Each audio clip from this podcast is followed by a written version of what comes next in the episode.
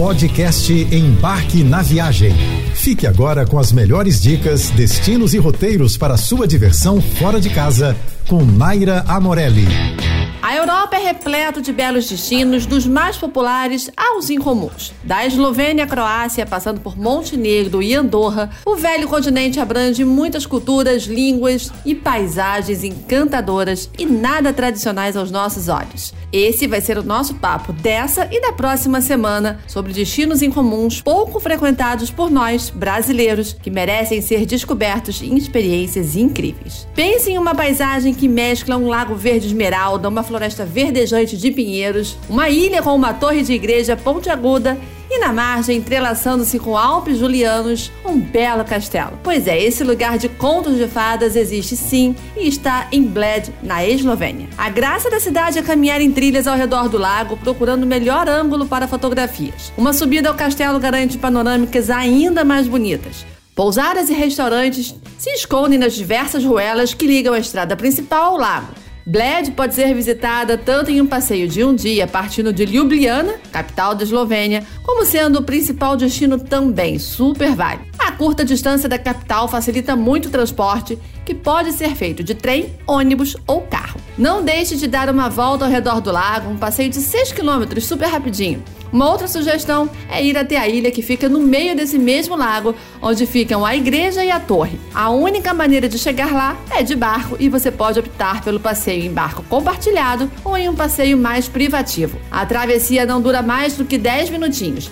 Existem vários pontos de saída de barco em volta do lago, sendo Mlino o mais movimentado e mais fácil de encontrar barcos saindo na baixa temporada. Já Zaca é o que tem a distância mais curta entre as margens e a ilha. No verão você encontra locais e turistas disputando um lugar para tomar sol, fazer piquenique ou simplesmente apreciar a vista que é sensacional. Não se surpreenda ao ver uma noiva chegando em um barco rumo à capela do castelo para ter seu próprio dia de princesa. No centro da cidade é possível encontrar várias lojinhas e restaurantes. Durante a baixa temporada, no inverno, as ruas costumam ficar mais vazias, com o mercado de Natal funcionando até as 9 horas da noite. Essa, aliás, é uma ótima pedida para quem prefere viajar para destinos menos lotados e para quem, assim como eu, é apaixonado pelas paisagens de inverno. Quanto à culinária, quando estiver por lá, não deixe de experimentar a torta típica da cidade, a Kremsnita o restaurante do Saval Hotéis é o único no mundo certificado por utilizar a receita tradicional de 1953 para fazer esse doce. Para chegar a Bled, você pode voar para Ljubljana, capital da Eslovênia. Uma outra opção também é se você estiver por Veneza, na Itália, dirigir até a cidade é super rapidinho. E nas margens do rio Elba, perto da fronteira com a República Tcheca, fica a belíssima cidade alemã Dresden.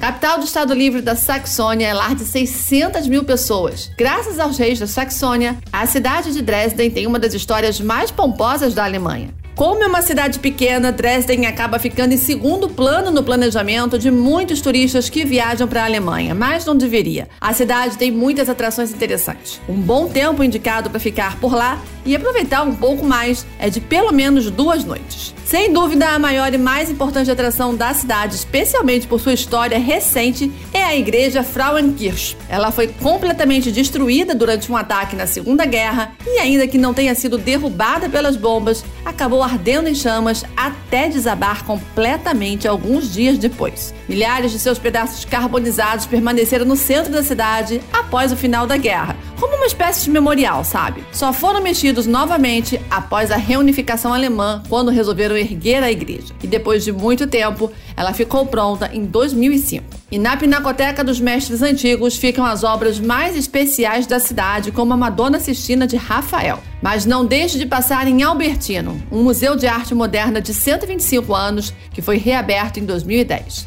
Além de vários pintores alemães renomados, você vai encontrar desde a pequena bailarina de Degas até Monet, Manet, Rodin e Van Gogh. Para curtir a cidade de Dresden, você pode fazer o voo direto ou pode dirigir de Berlim, capital da Alemanha, ou de Praga, capital da República Tcheca. De qualquer uma das capitais, você vai levar duas horinhas apenas. E em terras francesas, erguida no século XIII, a fortaleza de Carcassonne é uma das maiores construções medievais do continente. Para passear por lá, uma boa dica é durante o dia gastar um bom tempo perambulando pelas ruazinhas feitas de paralelepípedos. pontes levadiças e torres de castelo. É um cantinho mais lindo que o outro, só vendo. Pelas suas praças, onde ainda resistem alguns poços de pedra que abasteciam de água a população, a gente vai encontrar agora esplanadas muito concorridas, com espetáculos diários de música ao vivo, bem distinta da dos trovadores que lá viviam durante algum tempo no passado. O Visconde de Albi e último senhor da fortaleza certamente não reconheceria sua cidade. Ainda que qualquer loja de souvenirs venda conjuntos de capacete e espada e até mesmo armaduras completas, as coisas mudaram bastante por lá. Também é fácil encontrar relógios de sol e saquinhos de pano com ervas cheirosas, daquelas que perfumavam as roupas das damas daquela época.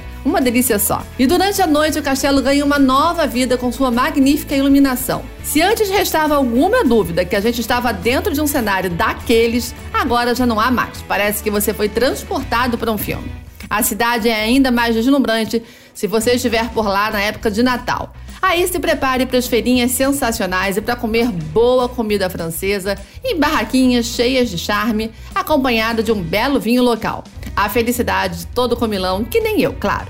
E como estamos falando de uma cidade pequena no sul da França, a melhor maneira de chegar é pousando em Toulouse, que fica a menos de uma hora. Na próxima semana eu volto para te dar mais algumas dicas de cidades para fugir do óbvio na Europa. Até lá! Você ouviu o podcast Embarque na Viagem.